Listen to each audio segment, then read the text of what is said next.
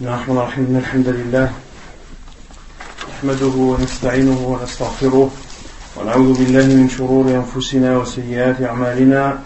من يهده الله فلا مضل له ومن يضلل فلا هادي له.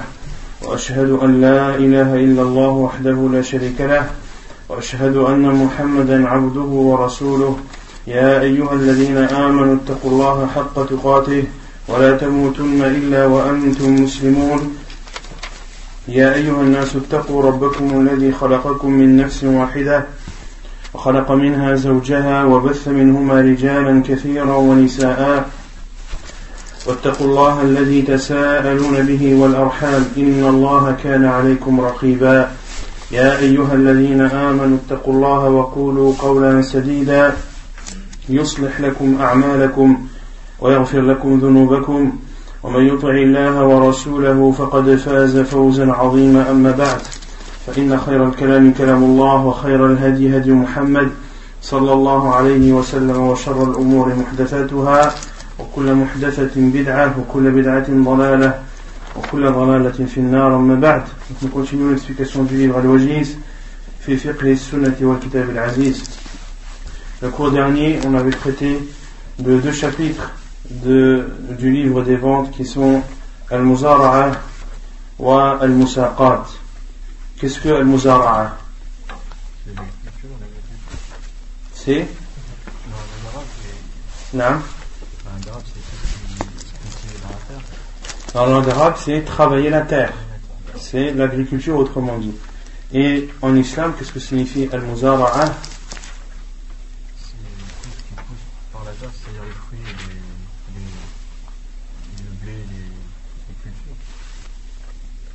En islam. Ça c'est fait l'aura. Dans, dans, la langue arabe, c'est de travailler une terre euh, afin de, de, la cultiver, de cultiver une terre. Autrement dit, l'agriculture. Mais en islam, qu'est-ce que signifie le mot zara'a C'est quand une personne exploite la terre d'une autre et partage les, les C'est de céder une partie de sa terre ou toute sa terre afin que quelqu'un la cultive et que chacun a a une part de, de, la récolte et que chacun a une part de la récolte. Quel est le jugement de Al-Muzara'a en islam? C'est autorisé? C'est pas autorisé? C'est autorisé, quelle est la preuve? Ce que les compagnons ont fait à l'époque du prophète Non, c'est-à-dire les compagnons. Ce que les compagnons ont fait, mais qui l'a fait avant, avant les compagnons Non Al-Khaybar.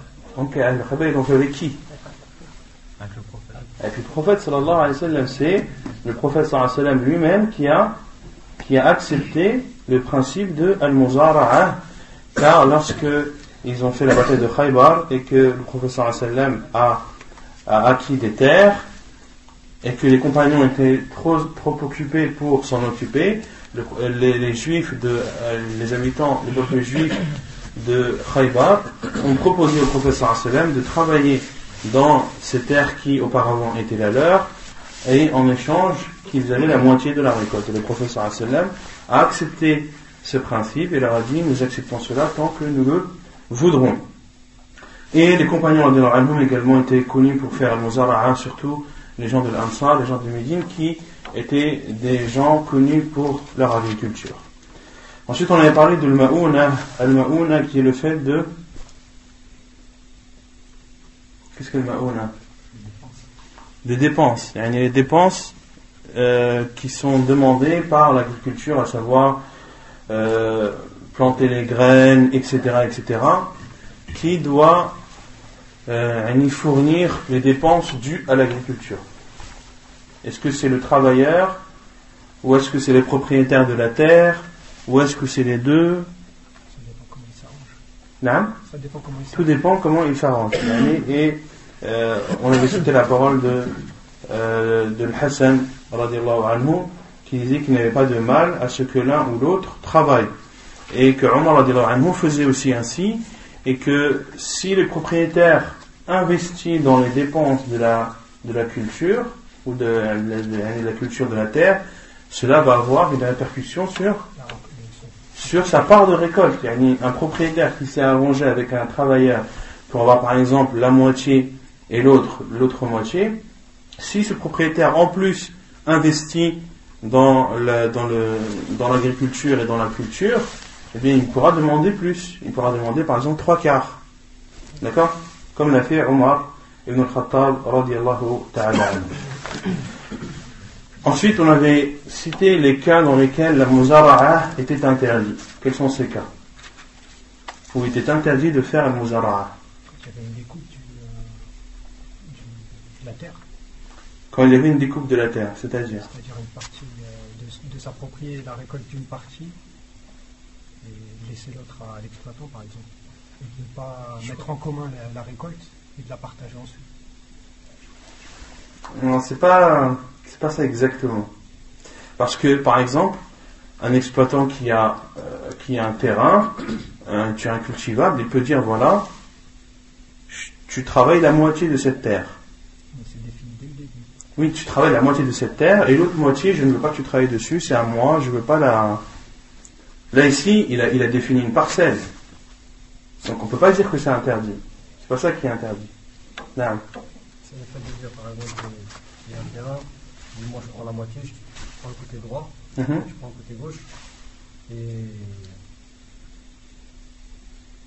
tu, travailles, ouais, tu travailles des deux côtés, et moi je prendrai la moitié de, de de droite et Tu travailles toute la terre, non, on travaille toute la terre. Il choisit une partie. Une partie. Après, euh, euh, il travaille la, la, totalité de la terre. Les, ben, il travaille la totalité de la terre. Le propriétaire euh, s'approprie la récolte. De voilà, et le propriétaire dit tout ce qui est la moitié droite, tout ce qui euh, sera récolté de la moitié droite sera à moi, et tout ce qui est récolté de la partie gauche sera à toi. D'accord? Mais cette personne a travaillé toute la terre dans sa totalité. Ceci est interdit car il y a du, il y a du il y a de l'aléatoire, c'est-à-dire que ce qui sera récolté de la partie droite pourra être de plus grande quantité ou moindre quantité que la partie gauche. Et dans un cas ou l'autre, ce sera soit le propriétaire qui sera blâmé, qui sera euh, blasé, qui sera perdant dans l'histoire, ou soit ce sera le, le travailleur donc ça c'est une des choses, une des, un des cas où Al-Muzara'a est interdit, mais il y a aussi un autre cas.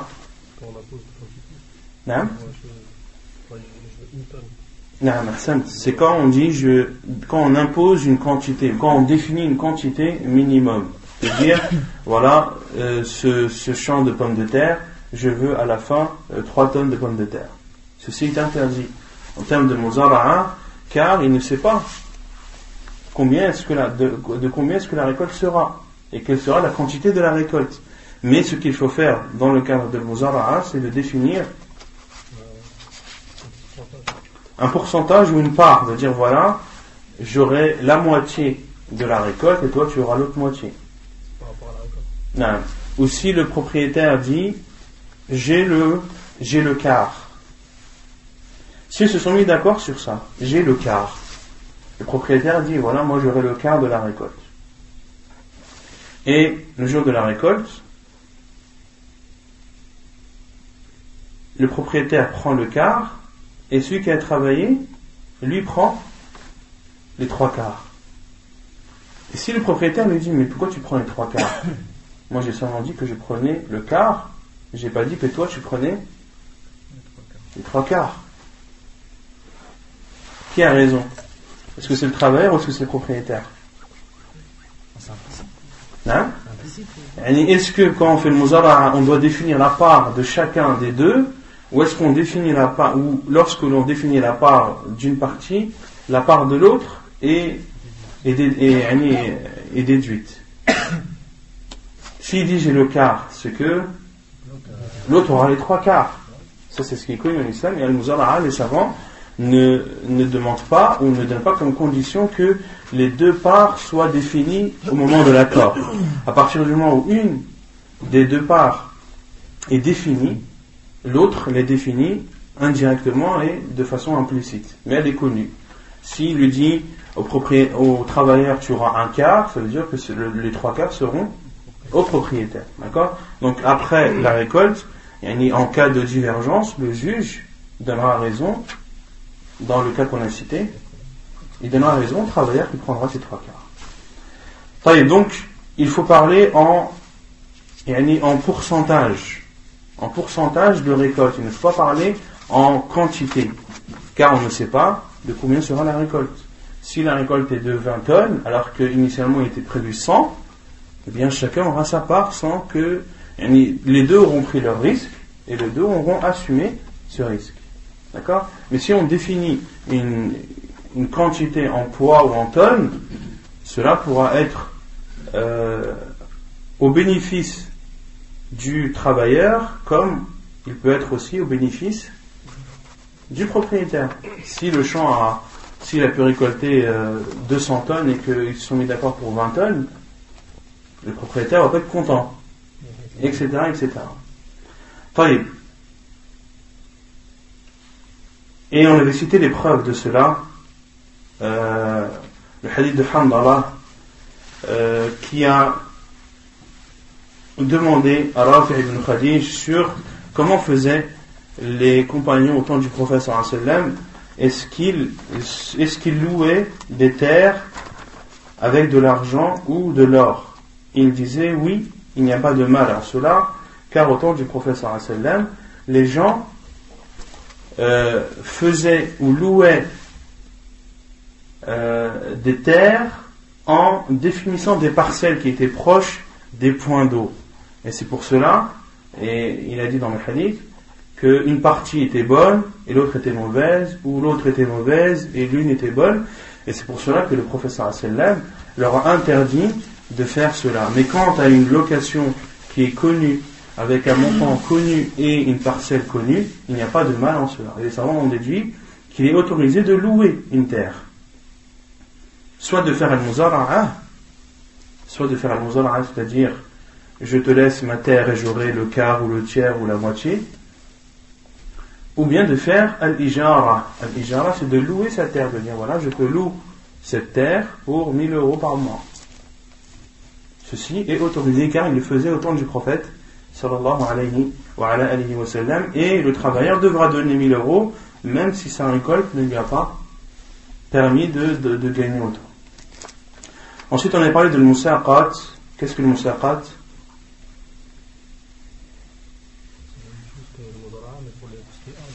c'est la même chose que le muzara'a, sauf qu'ici on parle d'arbre. Sauf qu'ici, on parle d'arbre, celui qui a euh, des plantations d'arbres ou de palmiers, qui se met d'accord avec un travailleur pour dire voilà, je te cède tant d'arbres et tu, auras une partie de, la récolte. on a cité la preuve de ceci, de Al-Musaqat, euh, dans le hadith où Al-Ansar qui ont demandé au professeur sallam qu'il qui répartit, car le professeur Hassan a rendu les, gens de Médine et les gens de la Mecque, ceux qui en sont venus euh, émigrants de la Mecque, le professeur a fait d'eux des frères qui devaient le nourrir, le loger, etc. etc. Et Al-Ansar, qui étaient des gens bons, ont même demandé au professeur Hassan de partager les récoltes qu'ils avaient et de donner la part qui, devait, qui était due à al-Muhajirin, à leurs frères qui venaient de, la Mecque en tant qu'immigrants. Et le professeur Hassan n'a pas accepté cela. Et ils ont dit Takfoun al-Ma'una wa nushirikukum fi samara. Et euh, Al-Ansar ont dit alors dans ce cas, nous, ils travaillent cette terre et ces arbres et ces récoltes et ils auront une part de, des fruits. Et le professeur Hassan s'est tu, ceci en guise de d'accord. Et les muhajirun ont dit Sami'na wa ata'na. Nous, nous avons entendu et nous obéissons. Autrement dit, nous sommes d'accord sur, sur cet accord.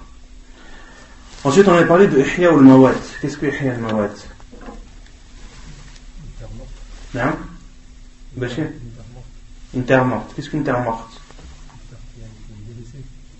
C'est une terre qui a été qui a été délaissée. C'est-à-dire délaissée. Il n'y a plus rien qui pousse dessus. C'est que nourriture. Est-ce que c'est que nourriture ou ça peut être autre chose? C'est une terre qui est morte, c'est-à-dire qui n'est pas habitée qui n'est pas cultivé, qui n'est pas utilisé. C'est un terrain qui est abandonné. Un terrain abandonné. Et en islam, il y a le chapitre du fait de faire revivre cette terre morte. Et comment est-ce qu'on peut faire revivre une terre morte? En l'arrosant, en la cultivant, en y construisant également, en investissant dessus.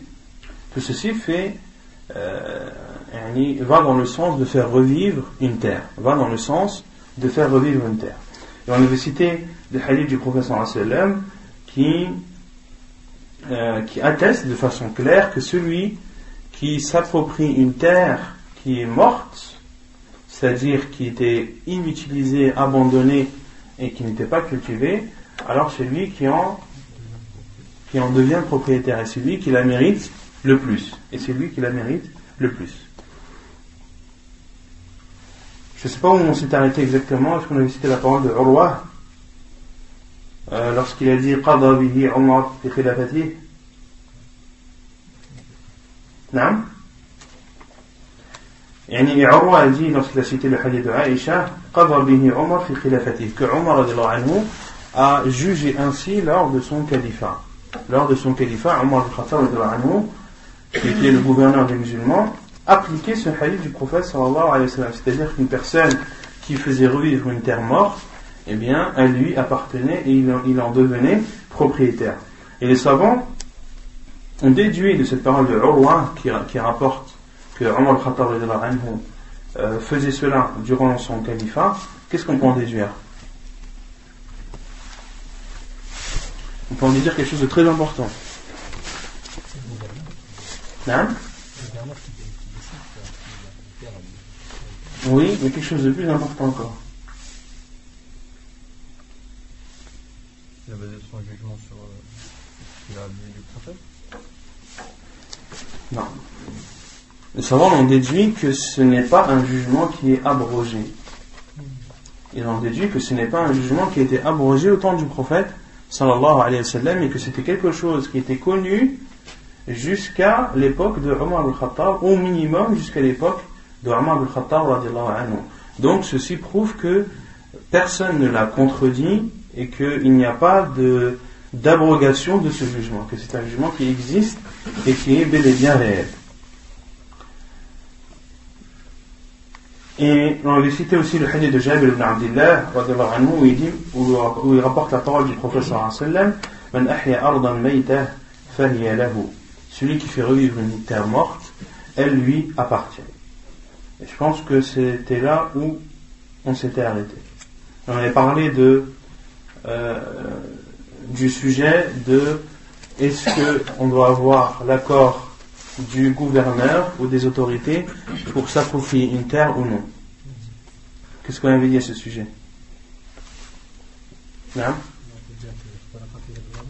y a un khilaf, deux avis.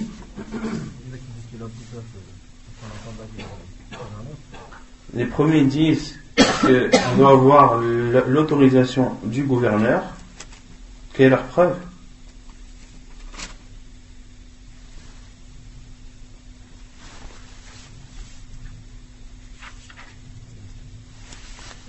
Quelle est leur preuve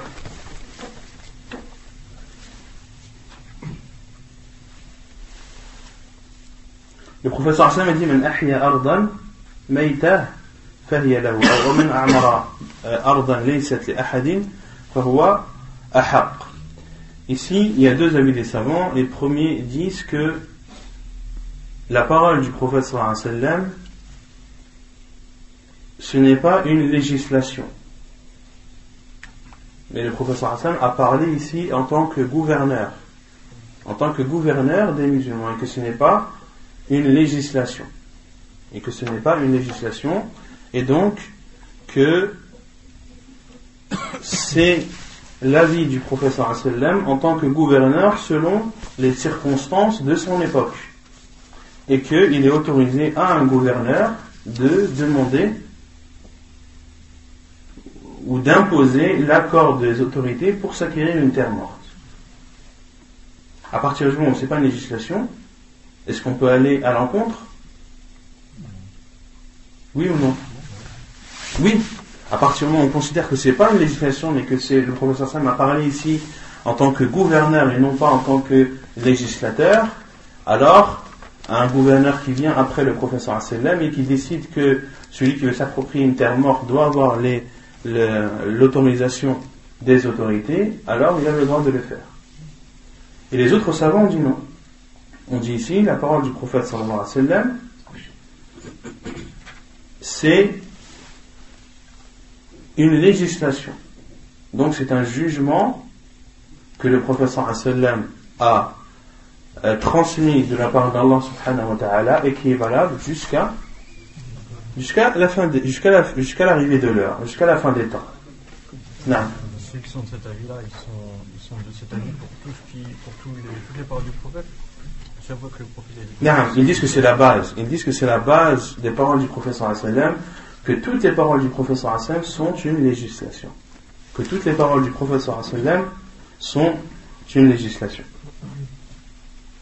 C'est clair? Et euh, et d'autres savants ont dit qu'il est autorisé, comme je l'avais dit lors du dernier cours, qu'il est autorisé à, aux autorités de, de, de, mettre des limites dans la terre pour que, pour que les choses soient plus ordonnées. il est autorisé au gouverneur de délimiter des terres par des murs ou autres, ou par des traits, ou par des plans, etc et que celui qui a fait revivre une terre morte, on lui dit tu as le droit de prendre que cette parcelle.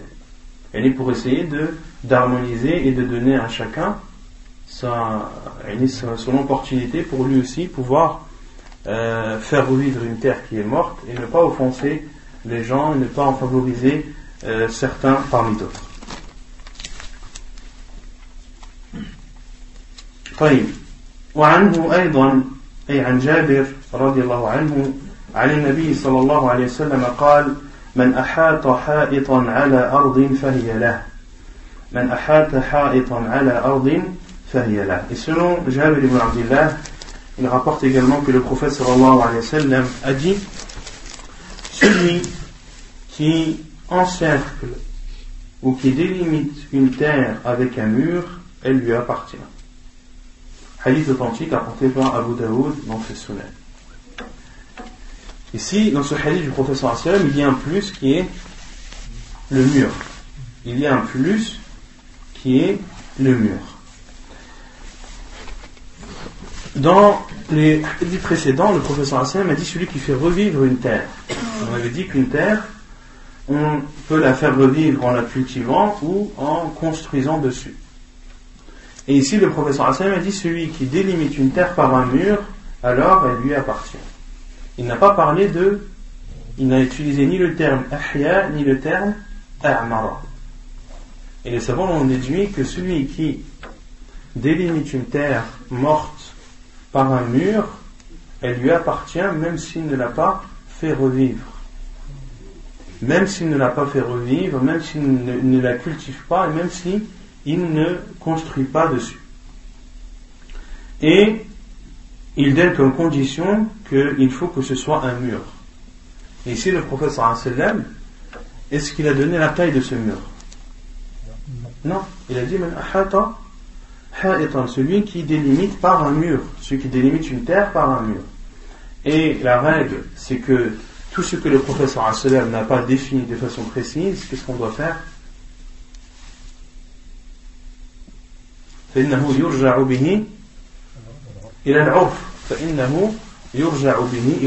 alors on doit le soumettre à ce qui est de coutume chez les gens. À ce qui est de coutume chez les gens.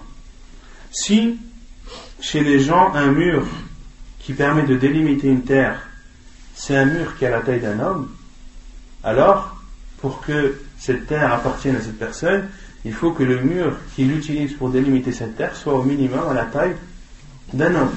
Si d'autres disent c'est la taille qui arrive à la hanche, par exemple, alors la, taille minimum sera celle-ci.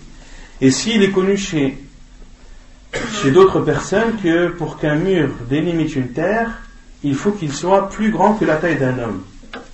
Et que pour que quelqu'un puisse l'escalader, le, il faut qu'il le fasse avec du mal. Il faut que ce soit difficile pour lui.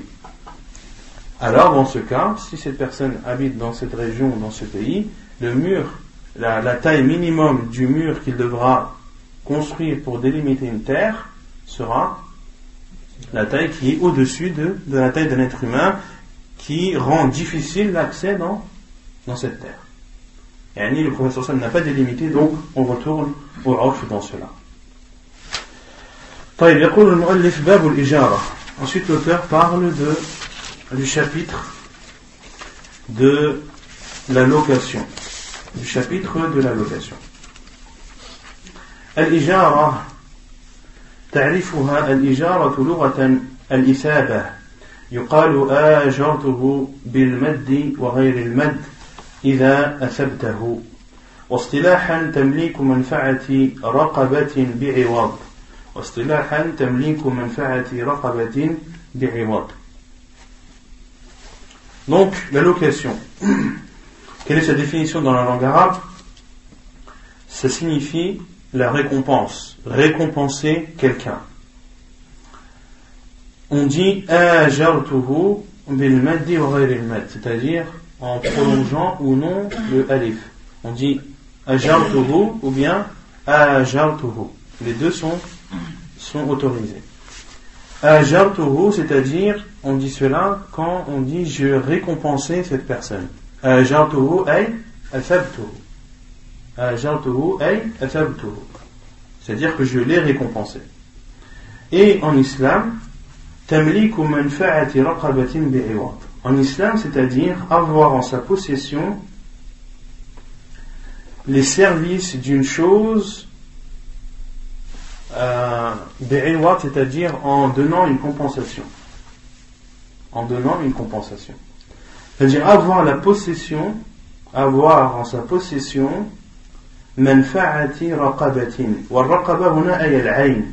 C'est-à-dire d'avoir les services d'une chose en contrepartie en contrepartie d'argent ou autre. Et ici, les savants sont précis dans la définition. Ils ont bien dit avoir en sa possession les services d'une chose et non pas et non pas et non pas la chose et non pas la chose. Tu loues une voiture. Qu'est-ce que tu as le droit de faire avec cette voiture? Hein? Qu'est-ce que tu loues? Est-ce que tu loues la voiture en elle-même ou le service que va te donner cette voiture qui est de te transporter? Le service. Donc, quand tu loues, est-ce que la voiture t'appartient? Non. Donc, tu loues le service que va t'apporter cette voiture en te déplaçant de tel endroit à tel endroit, et ceci en contrepartie d'argent ou autre. Et quand on parle de ayn, c'est-à-dire d'avoir en sa possession la chose en elle-même, là on parle de on parle de de la vente. Là c'est une vente et un achat. Quand tu achètes quelque chose, c'est cette chose qui qui t'appartient. Cette chose, elle t'appartient. Et quand on parle de location, ce n'est pas la chose qui t'appartient, mais les services. Par exemple, tu as besoin de, refaire la peinture chez toi. Tu fais appel à un peintre. Est-ce que le peintre t'appartient ou est-ce que c'est le service qui va te donner qui t'appartient? C'est le service. En aucun cas, le peintre n'est à toi. D'accord? Etc. etc. Donc, donc c'est le bénéfice ou les services d'une chose en contrepartie. En contrepartie. Et la location, il y a deux sortes de location. Soit on loue les services d'une chose, soit on loue le travail de quelqu'un. C'est-à-dire que quelqu'un travaille pour toi et tu lui donnes son salaire. Ici, c'est une forme de, de location. Et les savants disent, tout à cité, qu'il y a cinq piliers dans la location. Il y a cinq piliers dans la location. Le premier pilier, c'est Al-Mu'ajjir. Al-Mu'ajjir, c'est le propriétaire. quand on parle de location, il y a un propriétaire. Le deuxième pilier, c'est al-musta'jir. Al-musta'jir, c'est le, le locataire ou le loueur, celui qui loue. Le loueur, hein, le loueur c'est le propriétaire. Comment on dit celui qui loue hein? Loueur, locataire, ça. Donc il y a le propriétaire, il y a le locataire, il y a al-ma'jour. Donc il y a al-mu'ajjir, al-musta'jir et al-ma'jour. Al-ma'jour c'est c'est le bien qui est loué. Al-ma'jour c'est le bien qui est loué. Et il y a al-ujra. Al-ujra qui est la contrepartie, c'est-à-dire l'argent l'argent qui est donné en contrepartie de, du bien que tu loues. Et le cinquième pilier qui est As-Sira. As-Sira, c'est le comment dire As-Sira, c'est le fait de, de se mettre d'accord, c'est l'accord qu'il y a, c'est-à-dire que le propriétaire dit je te loue, de le dire clairement, je te loue par exemple mon appartement. Et le locataire accepte ceci, accepte le fait de louer, selon les conditions qui sont euh, citées, qu'on a citées avant, c'est-à-dire que le bien loué est défini et connu, que la contrepartie, c'est-à-dire l'argent et la, somme est connue, etc. D'accord? Donc il faut qu'il y ait, euh, il faut que cela soit formalisé en tant que location. Il faut que la location soit formalisée. On peut dire ça comme ça, la formalisation de la location. Donc il y a le propriétaire, le locataire, le bien loué, la contrepartie et la formalisation de la location. Un contrat. Ça peut être un contrat ou ça peut être une parole. On n'est pas obligé de l'écrire, de l'écrire euh, sur papier. Et euh, si le propriétaire et le, locataire se mettent d'accord, euh, même oralement, de façon orale, l'allocation est, est valide.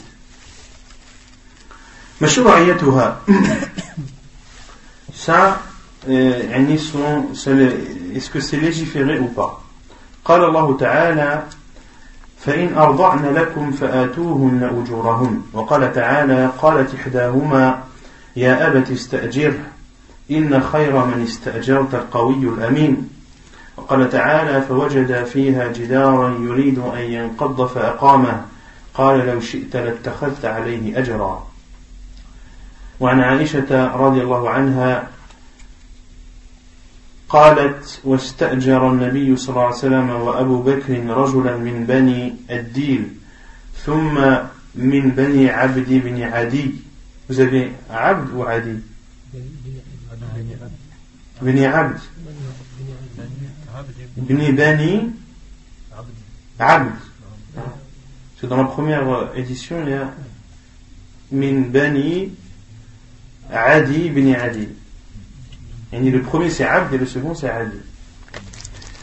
Donc, ثم يعني واستأجر النبي صلى الله عليه وسلم وأبو بكر رجلا من بني الديل ثم من بني عبد بن عدي هاديا خريطا الخريط الماهر بالهداية حديث صحيح رواه البخاري donc l'ijara, la location est légiférée les savants disent bien qu'elle est légiférée dans le Coran comme l'a cité l'auteur dans la sunna du prophète sallallahu alayhi wa mais elle est également légiférée à l'unanimité des savants à l'unanimité des savants la location est autorisée car c'est quelque chose de bénéfique qui ne comporte pas d'interdiction en islam.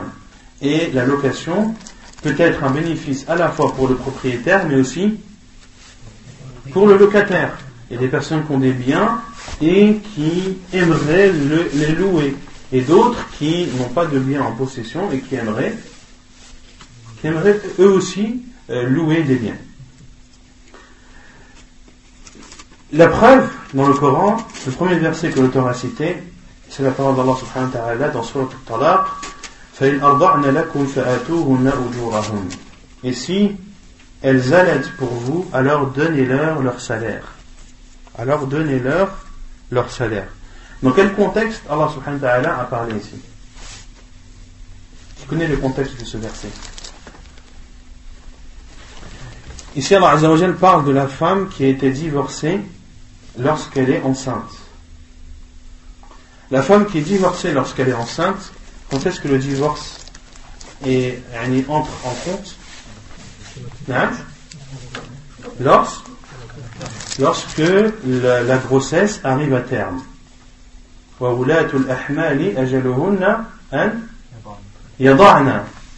Et celles qui sont enceintes, leur période d'attente est jusqu'au moment où elles accouchent. Et ici, lorsqu'une femme a été divorcée et qu'elle accouche, elle est, elle est considérée comme étant une femme divorcée le jour de son accouchement.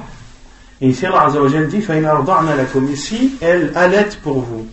C'est-à-dire, si elles allaitent l'enfant qu'elle a mis au monde, qui est l'enfant du père et, de la mère. Mais ici, Allah s'adresse aux hommes. Et leur dit que si vos femmes allaitent pour vous, c'est-à-dire vos enfants, alors donnez-leur leur salaire. Et ici on voit, et un des droits de la femme, c'est qu'elle a le droit d'avoir un salaire sur l'allaitement de son propre enfant, à partir du moment où elle est divorcée. À partir du moment où elle est divorcée. Et les savants ont dit, à condition qu'elle allaite l'enfant durant les premiers mois durant les premiers mois de cet enfant. C'est-à-dire qu'il y a une période où l'enfant doit être allaité obligatoirement. Et il y a un moment où l'enfant peut se passer du lait maternel. Peut se passer du lait maternel. Et là, l'allaitement ne devient plus obligatoire mais facultatif. Et à partir du moment où il devient facultatif, la femme a le droit de demander un salaire à son ancien mari pour cet allaitement qu'elle fait de façon facultative. C'est clair? Et ici, quelle est la preuve de la location? C'est que cette femme donne, elle produit un travail, elle, produit un service, elle donne un service, et en récompense, et en retour, elle a, elle a un salaire. Donc ici, il y a une preuve du fait que la location est légiférée. Et le deuxième verset, dans Surat Al-Qasas, le verset 26, قالت إحداهما يا أبت استأجر إن خير من استأجرت القوي الأمين Une des deux filles a dit Ô oh mon père, il loue ses services car les meilleurs services que tu peux louer sont ceux d'une personne forte et digne de confiance. Qui connaît le contexte de, cette, de ce verset Non. Ahsan, c'est l'histoire de Moussa salam lorsque euh, il a défendu une personne de son peuple et qui a tué la personne qui lui portait atteinte. Et Moussa salam était recherché, était recherché par, euh, par son peuple et après la fuite. après le conseil d'une personne qui était digne de confiance, qui lui a dit Tu es recherché, pars. Et donc parti, alayhi salam, et jusqu'à arriver à un point d'eau. Jusqu'à arriver à un point d'eau, et ceci, cette histoire, vous pouvez la, lire directement dans, le Coran, dans Surat al-Qasas. Vous prenez les, versets qui sont avant, ceux de, avant le, numéro 26, et vous verrez euh, l'histoire de l'histoire de Moussa avec ses deux femmes et leur père. أن يذكر عز وجل ولما ورد ماء مدين وجد عليه وجد عليه أمة من الناس يسقون يعني موسى عليه السلام a vu là-bas des gens qui donnaient à boire à leur bétail. Et il a vu deux femmes qui étaient à l'écart et qui empêchaient leur bétail d'aller boire. Et Moussa salam leur a demandé pourquoi est-ce qu'elle faisait ceci, pourquoi est-ce qu'elle se mettait à l'écart et qu'elle n'allait pas elle aussi donner à boire à leur bétail. Et elles ont dit que nous, nous, nous irons donner à boire ou abreuver notre bétail que lorsque ces hommes seront, seront partis. Elles étaient pudiques et en aucun cas elles ne, elles ne se mélangeraient avec ces hommes. Donc elles attendent à chaque fois que ces hommes partent pour pouvoir abreuver leur bétail. Et Moussa salam, en voyant ceci, a pris le bétail de ces femmes et est parti leur donner à boire. Il est parti les abreuver. Et ces deux femmes les attendaient, étaient sous, sous l'ombre d'un arbre, en attendant Moussa salam. Puis, une fois le bétail abreuvé, euh, Moussa salam a rendu ce bétail à ces femmes qui sont parties. Et elles sont rentrées plus tôt chez elles. Elles sont rentrées plus tôt chez elles car d'habitude elles attendaient toujours que ces hommes partaient, donc elles arrivaient à une heure qui était à peu près identique. Mais ce jour-là, elles sont arrivées plus tôt. Et leur père leur a demandé euh, comment est-ce que cela, comment est-ce qu'elles expliquaient cela, et leur ont dit qu'un homme euh, est venu qui était fort physiquement, car elles ont, vu Moussa salam comment est-ce qu'il a amené le bétail et, abreuvé ce bétail, etc. Et que c'était quelqu'un qui était digne de confiance, que son allure apparaissait, était, elle était l'allure d'une personne digne de confiance, car il ne leur a pas volé leur bétail, il ne leur a pas porté atteinte, etc. etc. Puis, euh, un homme, le père de, de, de, ses filles, a envoyé une de ses filles pour euh, aller appeler Moussa salam. Elle a dit avant euh, à son père, loue ses services, car les meilleurs services que tu peux louer, ce sont ceux d'une personne qui est à la fois forte, c'est-à-dire qui pourra t'aider dans les tâches, et qui est digne de confiance, c'est-à-dire qu'il ne te trahira pas dans ce que tu, tu mettras à sa disposition.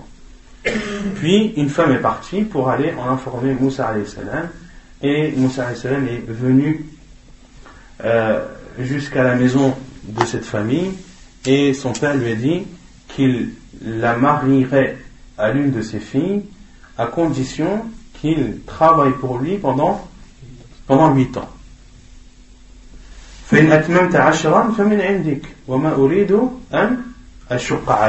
Et lui a dit, et si tu veux terminer euh, 10 années, si tu veux compléter 10 années, je ne te l'oblige pas, et c'est toi qui vois. Je ne veux pas te contraindre à cela. Et si tu veux rajouter deux années en plus, tu le feras de, ton propre, euh, de ta propre initiative. Je ne veux pas,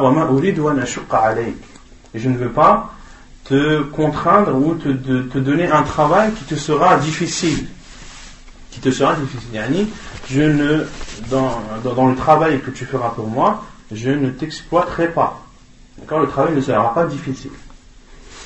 Et Moussa a accepté ceci. Et les savants en ont déduit qu'ici, Moussa a s'est marié avec cette femme en contrepartie de d'un travail de, minimum 8 années. Un travail au service de cet homme au minimum 8 années. Et ceci était au bénéfice de Moussa salam car il était dans un endroit isolé.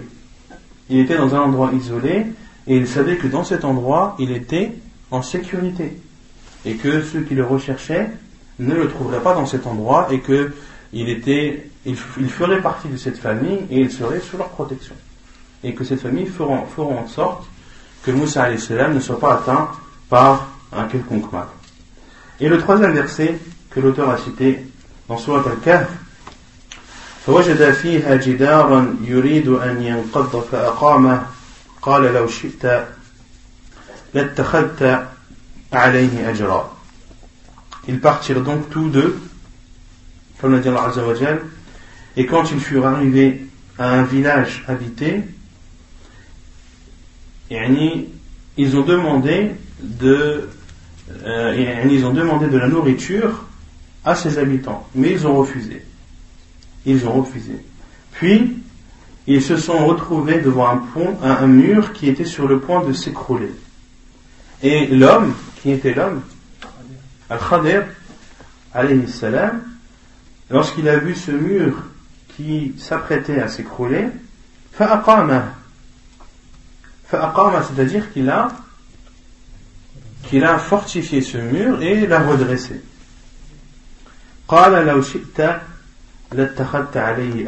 Et Moussa salam, qui était en sa compagnie, lui a dit, si tu le veux, tu peux demander un salaire sur ce que tu viens de faire. Tu peux demander un salaire sur ce mur que tu as repositionné, que tu as remonté, qui s'apprêtait à s'écrouler. Ici, c'est l'histoire de Moussa et de Khadir, alayhim salam, euh, Al-Khadir qui est, selon l'avis le plus sûr des savants, un prophète ou un sadeh. C'est un prophète ou un saint? Hein? Il y a un khilaf des savants. Certains disent que c'est un saint, d'autres disent que c'est un, prophète. Et l'avis le plus sûr, Allah c'est que le Khadir salam est un prophète, car euh, dans l'histoire de Moussa qui lui a avec lui, que ce soit sur la barre qu'il a percée, que ce soit sur le mur euh, qu'il a redressé, etc. À la fin, qu'est-ce qu'il a dit à Moussa et je ne l'ai pas fait de mon propre chef. Qui lui a ordonné Allah subhanahu wa ta'ala à travers une révélation, à travers une révélation. Or, celui qui reçoit la révélation est, est un prophète. Or, celui qui reçoit la révélation est un prophète. Et ici, euh, la preuve de la location, c'est le fait d'avoir fait un travail et d'en demander à juste titre une récompense. Et dans la sunna du prophète la preuve c'est le hadith de Aïcha dans le long récit qu'elle raconte de, de, l'immigration du prophète de la Mecque vers Médine, Aïcha a cité euh, dans un long hadith rapporté par Al-Bukhari comment le prophète est parti de la Mecque et comment s'est passée son immigration alayhi salam avec la compagnie de Abu Bakr. Et parmi ce hadith, donc là c'est une partie du hadith, واستأجر النبي صلى الله عليه وسلم وأبو بكر رجلا من بني الديل ثم من بني عبد بن عدي Et le prophète صلى الله عليه وسلم ainsi qu'Abu Bakr ont loué, et ils sont traduits comme ça, ont loué un homme qui faisait partie des fils de Adil, puis des fils de Abd ibn Adi. Et les savants disent que cet homme s'appelait Abdullah ibn Arqit. Abdullah ibn Arqit, qui, qui, faisait, qui était un qui n'était pas musulman, c'était un mushrik. Ce n'était pas un musulman, c'était un mushrik. Et le prophète sallam, lorsqu'il a eu l'ordre d'Allah d'émigrer de la Mecque vers Médine, il a préparé son émigration alayhi wassalam, en compagnie d'Abu Bakr anhu. Et ils avaient prévu à l'avance de, de, partir et de se cacher pendant trois nuits dans, dans la grotte appelée non Rar Non? Pas Rar Hira. Hira, c'est là où le prophète a reçu la révélation. Rar al-Thawr. Rar al-Thawr. Dans la grotte appelée al-Thawr pour se cacher trois jours. Et le prophète sallam ainsi qu'Abu Bakr, avaient décidé de ne pas prendre la route qu'empruntent tous les gens pour se rendre à Médine, mais pour éviter et pour semer les, polythéistes, de prendre une route que personne n'a l'habitude de prendre. Et pour cela, il faut un guide. Il faut quelqu'un qui connaisse les lieux parfaitement, qui connaisse tous les raccourcis et tous les moyens et tous les chemins qui ne sont pas pratiqués en règle générale par, par les gens. Et le professeur sallam a demandé ou a sollicité les services de Abdullah ibn Arqit, qui n'était pas musulman, qui était un mushrik. Mais il a juré de, d'être au service du prophète sallam et d'accomplir sa mission. Et dans le hadith, فَرَمَسَ hilafan, ou فَرَمَسَ hilfan.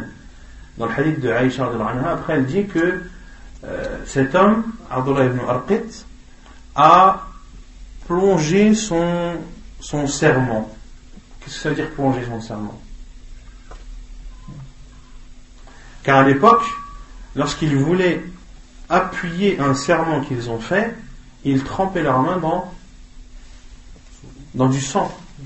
Ils trempaient leurs mains dans du sang, ceci pour, euh, pour attester et pour appuyer leur serment. Fa'aminahu. Aïcha dit fa'aminah, c'est-à-dire que le professeur et Abu Bakr l'ont, lui ont fait confiance. Lui ont fait confiance malgré qu'il n'était pas musulman. Mais le fait qu'il ait juré et qu'il ait appuyé son serment, ceci a, fait que le professeur et Abu Bakr lui ont fait confiance. Et qu'est-ce qu'ils ont fait?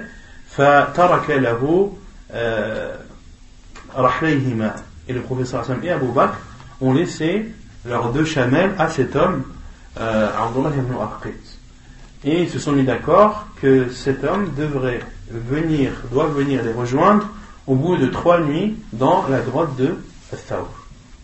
Et c'est ce qu'il ce a fait. Il est venu avec les deux montures, celle du professeur et celle d'Abu Bakr, euh, au, lieu prévu et au moment prévu. Et ils ont ensuite emprunté euh, la route de Médine, mais euh, à la tariq al-Sahil. À la tariq c'est-à-dire en partant du sud de la Mecque et non pas du nord, car Médine se, Médine, se situe au nord de, la Mecque. D'accord? Ils sont partis non pas, ils ne sont pas sortis de la Mecque non pas par le, par le nord, mais, mais par le sud. Et ici, le professeur a loué les services d'Abdullah ibn C'est-à-dire que ce guide, celui qui connaît très bien ce terrain, est-ce qu'il a fait ça gratuitement Non, le professeur Hassan lui a donné une récompense ou un salaire. ما يجوز في ما يجوز إجارته Non. Non, pour ce qui est l'histoire de l'araignée et de la colombe, ça, euh, la version est faible, comme l'a dit Sheikh al-Albani, qu'il n'y a pas euh, de preuve authentique qui attesterait que la grotte de Thar où s'était caché Abu Bakr et le sallam était fermée par une toile d'araignée ou euh, qu'il y avait devant l'entrée un nid de colombes.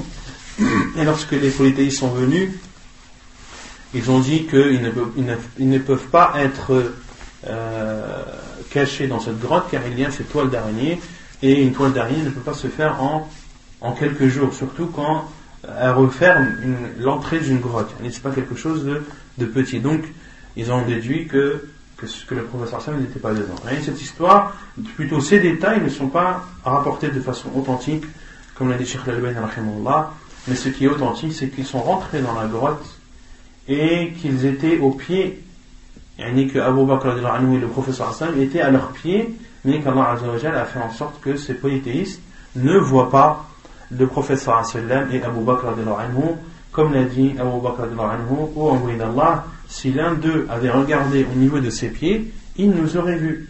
Et le professeur Hassan lui a dit Allahu Que penses-tu de deux personnes dont Allah est, le troisième? Qu'est-ce qu'il est autorisé كل ما أمكن الانتفاع به مع بقاء عينه صحت إجارته. ما لم يمنع من ذلك مانع شرعي. ويشترط أن تكون العين المؤجرة معلومة والأجرة معلومة وكذلك مدة الاستئجار ونوع العمل. Qu'est-ce qu'il est autorisé de louer? Il est autorisé de louer tout ce qui peut apporter un bien.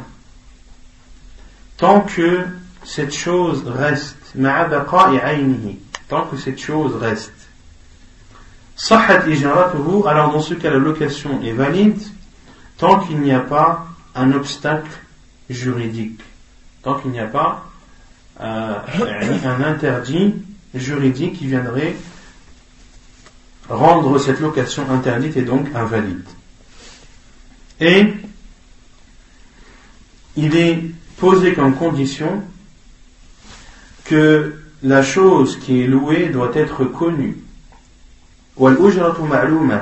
Et la contrepartie, c'est-à-dire le prix de la location, doit être connu. Et également la durée de location, et la nature du travail. la nature du travail. L'auteur dit tout ce que qui peut apporter un bien, un bénéfice, tant que la chose reste perdure. Qu'est-ce que ça veut dire ça? Tu as le droit de louer quelque chose qui t'apporte un bien tant que cette chose reste.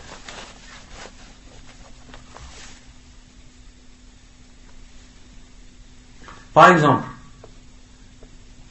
tu vas au marché, tu prends une pomme. Tu dis à la personne, je te loue cette pomme pendant deux jours. Est-ce que c'est est -ce c'est autorisé ou pas? Hein? Si, tu achètes une pomme, c'est pourquoi C'est pour la manger. Donc elle ne restera plus. C'est une chose qui ne restera plus, elle va, disparaître. Et dans des choses que quand tu utilises, elles disparaissent, on ne parle plus de location, mais on parle d'achat et de vente. On parle d'achat et de vente. Donc on parle de location lorsque tu loues quelque chose qui va t'apporter un bénéfice et qui va t'apporter un, service, à condition que cette chose reste comme elle est et qu'elle reste existante. D'accord? Donc tout ce qui est nourriture, ça, ne se loue pas. Tout ce que tu manges, tu ne peux pas le louer pendant une période. Non, tu l'utilises et on n'en parle. D'accord? Donc la location est valide dans ce cas tant qu'il n'y a pas de contrainte religieuse, tant qu'il n'y a pas de euh, d'interdit dans ceci, tant qu'il n'y a pas d'interdit dans cela.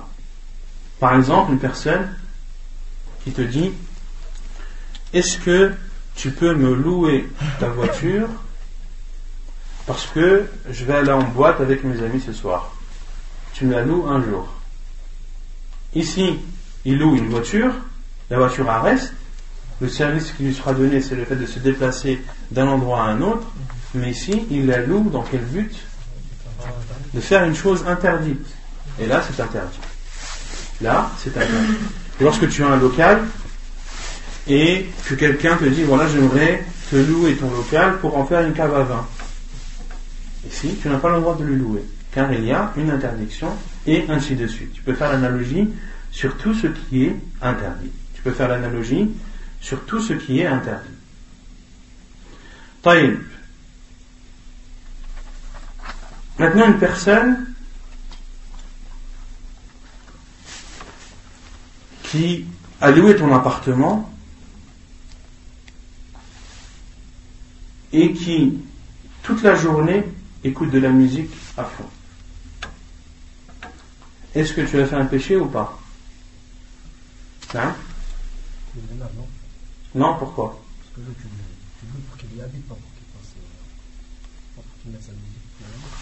Il ne faut pas regarder tu loues pour. C'est pas ça qu'il faut, faut dire.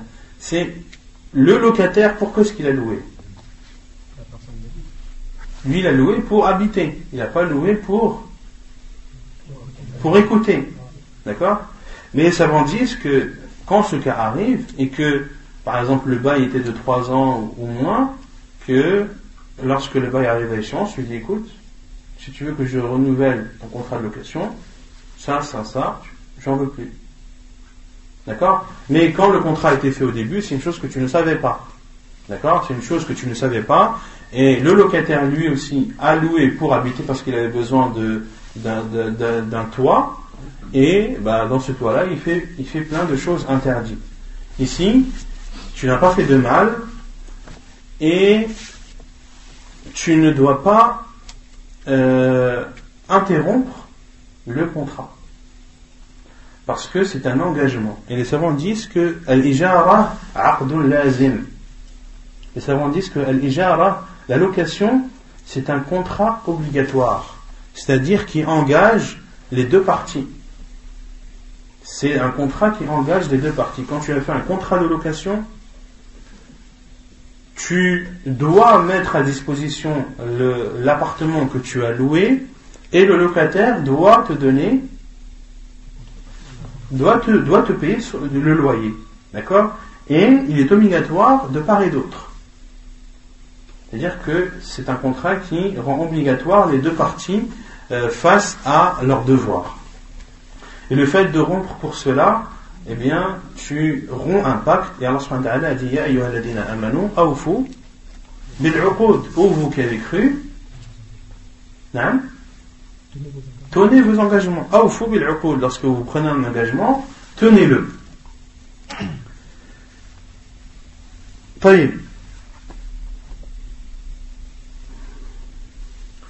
Maintenant, si tu. Euh, On prend l'exemple du peintre, toujours du peintre. Tu as besoin de repeindre ta cuisine ou ta salle de bain tu fais appel à un peintre qui prévoit une journée pour refaire la peinture.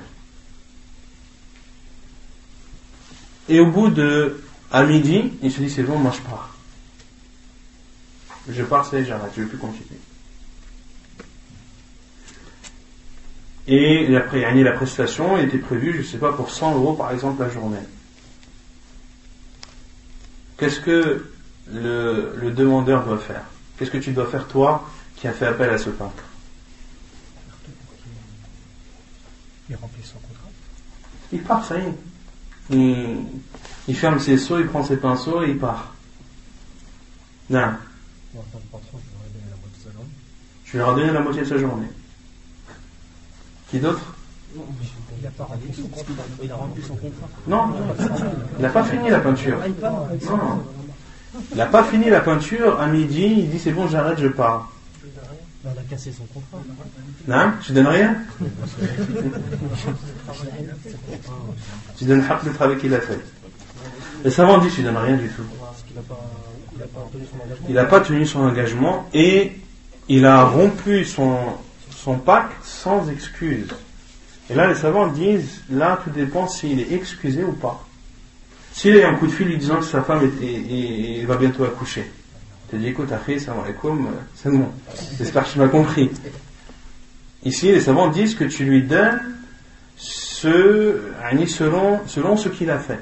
Si il a travaillé la moitié de la journée que sur la journée vous avez prévu 100 euros, je lui donne 50 euros et salam alaikum. D'accord? Ou si par exemple il veut arrêter parce que il, il s'est il s'est cassé quelque chose ou euh, il est tombé malade ou s'il s'est blessé durant son... À partir du moment où, il rompt son travail ou son engagement pour une excuse, alors les savants disent tu lui donnes selon ce qu'il a fait. Mais si, euh, mais si il arrête sans excuse et sans, sans, sans, sans, sans être justifié, alors les savants disent que tu ne donnes rien du tout. Il ne mérite rien du tout. Et al-aqs. Et c'est exactement la même chose concernant le propriétaire.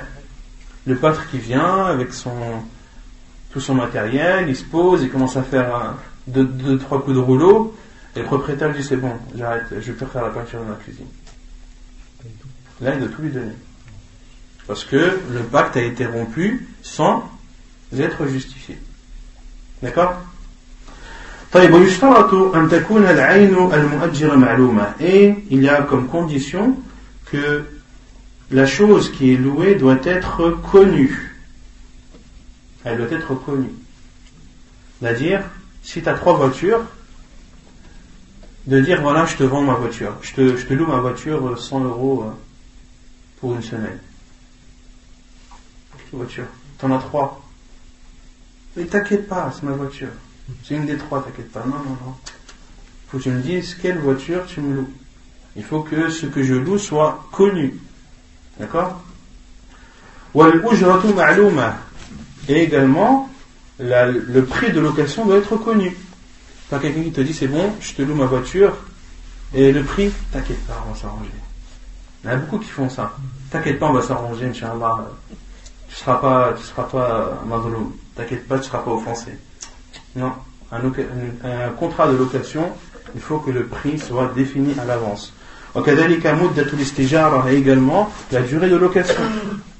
Combien est-ce que, combien de temps est-ce que je loue ta voiture? Ne t'inquiète pas, on va s'arranger. Non. Je veux savoir combien de temps. Au bout de combien de temps je te la rends? Une semaine, deux semaines, un jour, deux jours. Il faut que ce soit défini. ونوع العمل et la nature du travail. Là, c'est quand tu demandes les services de quelqu'un. Là, quand tu demandes les services de quelqu'un, c'est pas tu dis à quelqu'un, j'ai besoin de, de repeindre ma maison. Est-ce que tu veux repeindre ma maison pour 100 euros? C'est quoi la maison? C'est la salle de bain, c'est la cuisine, c'est le salon, c'est dehors, c'est le portail, c'est quoi? Il faut définir la nature du travail, voilà, je veux que tu fasses ça, ça, ça, ça et ça. Que les choses soient définies, que le travail soit défini et que le prix soit, soit défini également.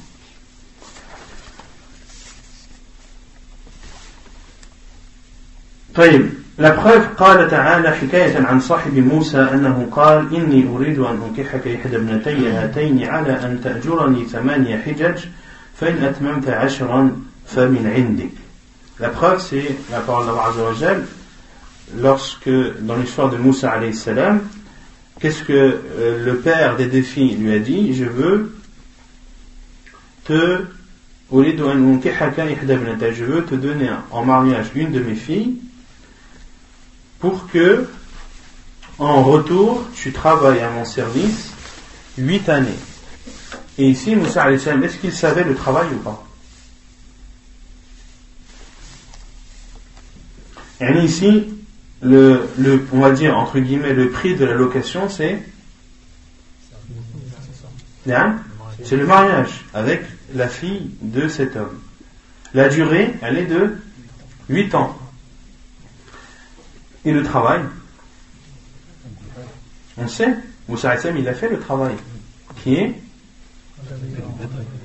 de donner à, boire au bétail pour éviter à ses filles de tout le temps attendre euh, au soleil, parce que les savants disent que que ces filles étaient sous, sous, sous l'ombre d'un arbre, ceci prouve qu'il faisait une forte chaleur. Et c'est d'ailleurs ainsi qu'elles ont déduit ont déduit la force de Moussa qui a, qui a fait ce travail sous, sous une forte chaleur. Donc d'éviter ce fardeau à ses filles, Moussa savait ce qu'il avait à faire. Donc ça c'est dans le Coran. وعن حنظلة بن قيس قال سألت رافع بن خديج عن كراء الأرض بالذهب والورق فقال لا بأس إنما كان الناس يؤجرون على عهد النبي صلى الله عليه وسلم على الماديانات وأقبال الجداول وأشياء من الزرع فيهلك هذا ويسلم هذا ويسلم هذا ويهلك هذا فلم يكن للناس كراء إلا هذا فلذلك زجر عنه فأما شيء معلوم مضمون فلا بأس به كما في الإرواء وهو حديث صحيح donc ici c'est le hadith de Hamara ibn Qais qu'on a vu la semaine dernière où les gens au temps du professeur sallam louaient une terre en contrepartie d'argent ou d'or, il disait il n'y a pas de mal, les gens, au temps du professeur sallam, euh, louaient en fonction de ce qui était à proximité des points d'eau, et une partie était bonne, l'autre mauvaise, l'autre bonne, et l'autre mauvaise, l'autre bonne, et ils n'avaient comme type de location que ceci, c'est pour cela qu'ils ont été interdits de, de, faire ce genre de transaction.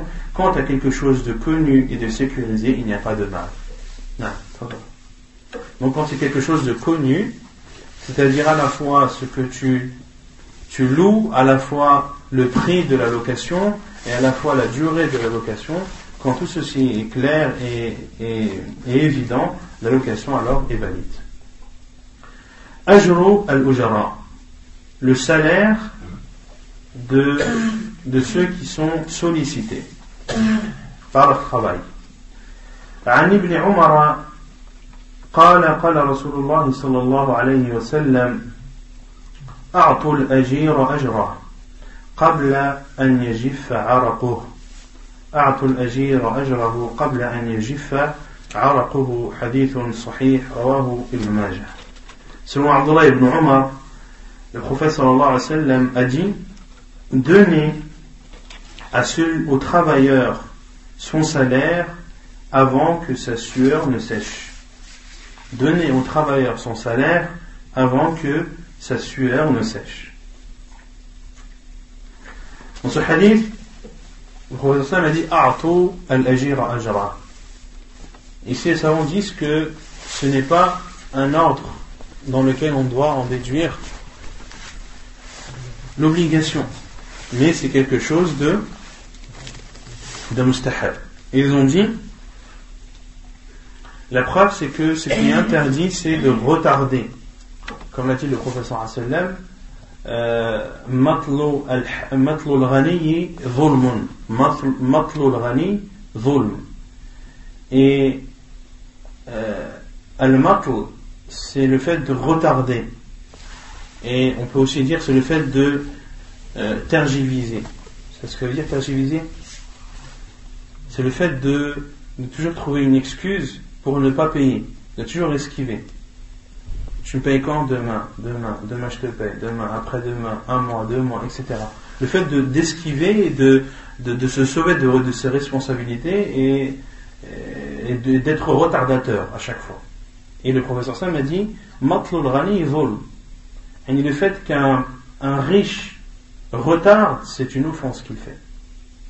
Et ici, le professeur Sam a dit Rani, mais il ne faut pas comprendre de ce hadith que c'est uniquement le pauvre. Et souvent dit euh, que c'est le, le, riche à la Il faut comprendre que c'est celui qui a la possibilité et qui a la somme et qui a la possibilité de payer le travail de, de, cette personne. Même si la personne est pauvre, mais elle a en sa possession de quoi payer le travail de, de, de celle qu'elle a sollicité. À partir du moment où tu as les moyens, il n'y a aucune raison que, que tu retardes le paiement. Tu as le droit de te mettre d'accord avec lui, de dire voilà, tu, refais la peinture de, ma cuisine, et Inch'Allah, on se met d'accord sur le fait que je te paierai qu'au bout d'un mois. Tu es d'accord? Oui, je suis d'accord, il n'y a pas de problème. Là, il n'y a pas de souci. Mais si au bout d'un mois, tu as l'argent et que tu ne donnes pas, là tu rentres dans al-mato. Là tu rentres dans al-mumatala. Ce que les savants disent, al-mumatala qui, euh, qui est interdit en islam.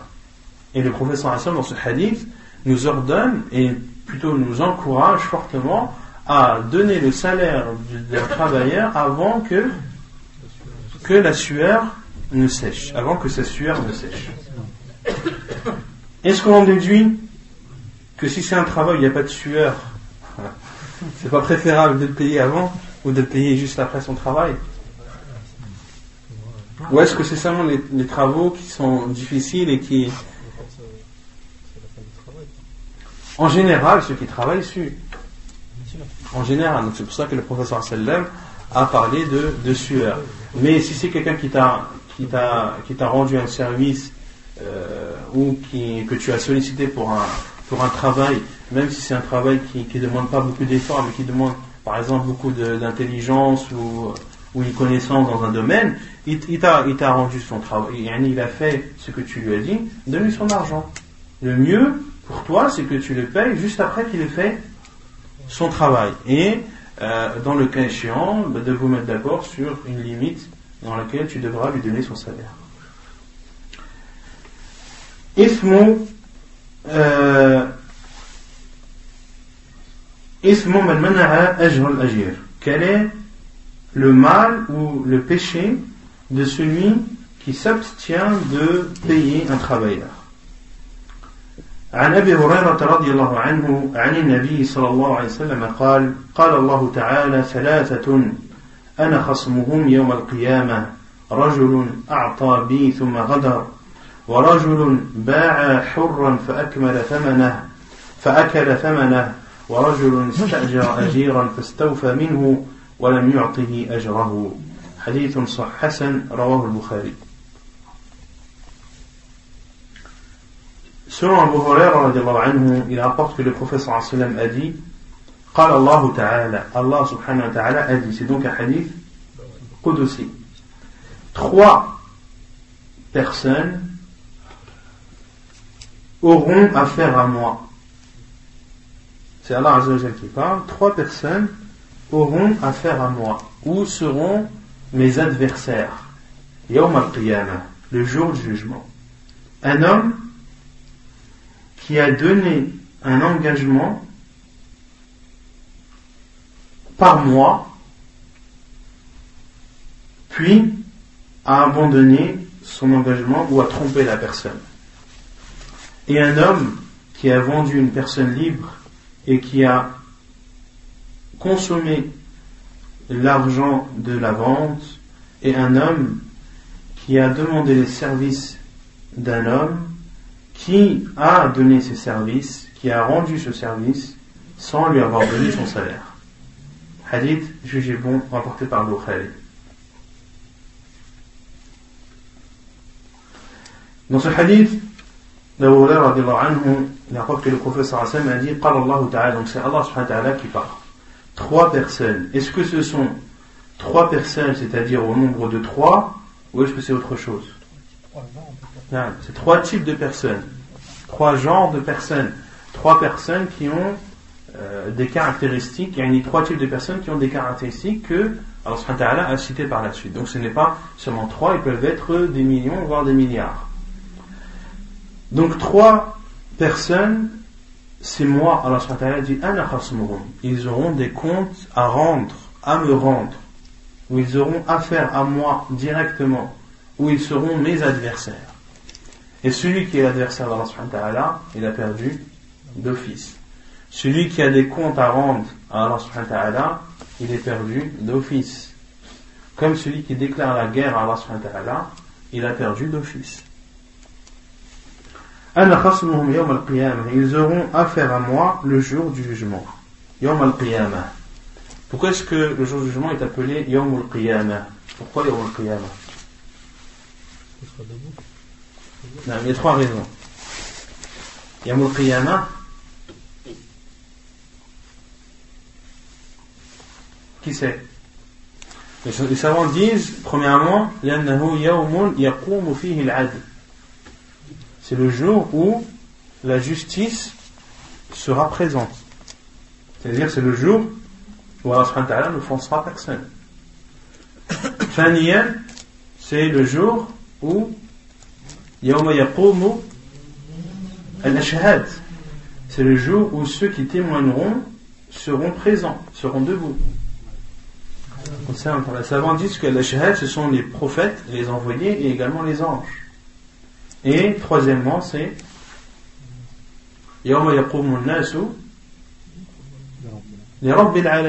c'est le jour où les gens sortiront de leur tombe pour être debout devant Allah subhanahu wa ta'ala. Donc le, premier, la première catégorie de ces, trois, de ces personnes sont Rajulun a'tabi thumma ghadar. Rajulun a'tabi, c'est un homme qui a donné par moi, c'est-à-dire qui a donné un engagement qui a dit Je prends l'engagement devant Allah subhanahu wa ta'ala, par exemple, de ne pas divulguer ce que tu viens de me dire. Puis, il a abandonné cet engagement et a trompé cette personne. Ici, cette personne a fait un péché qui est grave, qui fait partie des grands péchés en islam. Pourquoi est-ce que c'est un grand péché? Car il y a la menace d'Allah subhanahu wa ta'ala. Allah le menace, et les savants disent qu'il y a deux types de menaces, soit la menace de son châtiment, c'est-à-dire qu'Allah va le châtier directement, sans lui laisser le temps de, de, de, de, répondre de ses actes, ou bien le simple fait d'être devant Allah et d'être dans cette, dans cette situation où il devra justifier, où il, aura, des comptes à rendre devant Allah où il sera considéré comme son adversaire, suffit pour faire de ce péché un grand qui, pour être euh, pardonné, doit être suivi d'un repentir sincère.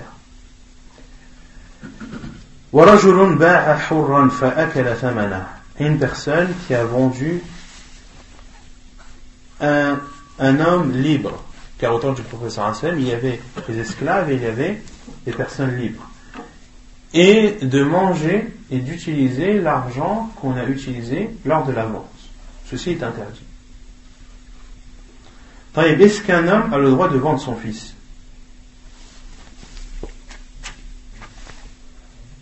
Hein? Oui ou non? Pourquoi vous ne répondez pas? Non Le professeur Sam il a dit dans le hadith authentique Toi et ton argent, vous appartenez à ton père. Donc toi et ton argent, jusqu'à appartiennent à ton père. Ton père, il va dans, il va dans ton compte, il prend 200 euros sans t'avoir rien dit, c'est justifié. Parce que toi et ton argent, vous appartenez à ton père. Tant que tu es vivant, tant que ton père est vivant. Tant que tu es son fils. Ah, c'est une bonne précision. Non. Comment répondre à ceux qui disent oui, mais le professeur m'a dit ça. Donc si ton fils t'appartient, c'est que tu as le droit de le vendre. Car on avait vu que pour une condition parmi les conditions de la vente, c'est la possession de ce que tu vends. Qu'est-ce que vous répondez non, certes, son fils lui appartient, mais les savants disent Mais le fait qu'il est libre, la liberté appartient à Allah subhanahu wa ta'ala. La liberté appartient à Allah subhanahu wa ta'ala. Et le fait d'enlever la liberté à quelqu'un, tu le prives de ce que Allah subhanahu wa ta'ala lui a donné. Et c'est pour cela que tu auras des comptes à rendre directement avec qui? Avec Allah subhanahu wa ta'ala. D'accord? Donc il interdit de son fils, je vous rassure. Une personne qui a demandé les services euh, d'un homme qui a c'est-à-dire qui a fait ce qu'il avait à faire et qui ne lui a pas donné son salaire. Ceci fait partie des grands péchés en islam. De solliciter quelqu'un pour un travail et de ne pas lui donner son salaire fait partie des grands péchés en islam. Il fait même partie des grands péchés de ne pas lui donner la somme qui était, qui était en accord, ou même de lui, de lui demander ou de le forcer à faire plus que ce qui était prévu. D'accord? Tu as besoin de peindre ta, ta, ta, salle de bain, tu appelles un peintre pour faire ta salle de bain, pour un prix déterminé, et à, la fin tu dis non, en fait compte, il euh, faut aussi que tu me fasses la cuisine. Tu ne me fais pas la cuisine, je te paie pas. Ça c'est interdit de faire ça en islam. C'est injuste car l'accord est fait, l'accord est fait, c'est pour cela qu'il faut définir, c'est pour ça que l'islam nous demande de définir la nature du travail, exactement ce qu'il a à faire et avec le prix qui, euh, va pour, pour ce type de, de prestation. ونكتفي بهذا القدر. سبحانك اللهم وبحمدك أشهد أن لا إله إلا أنت أستغفرك وأتوب إليك.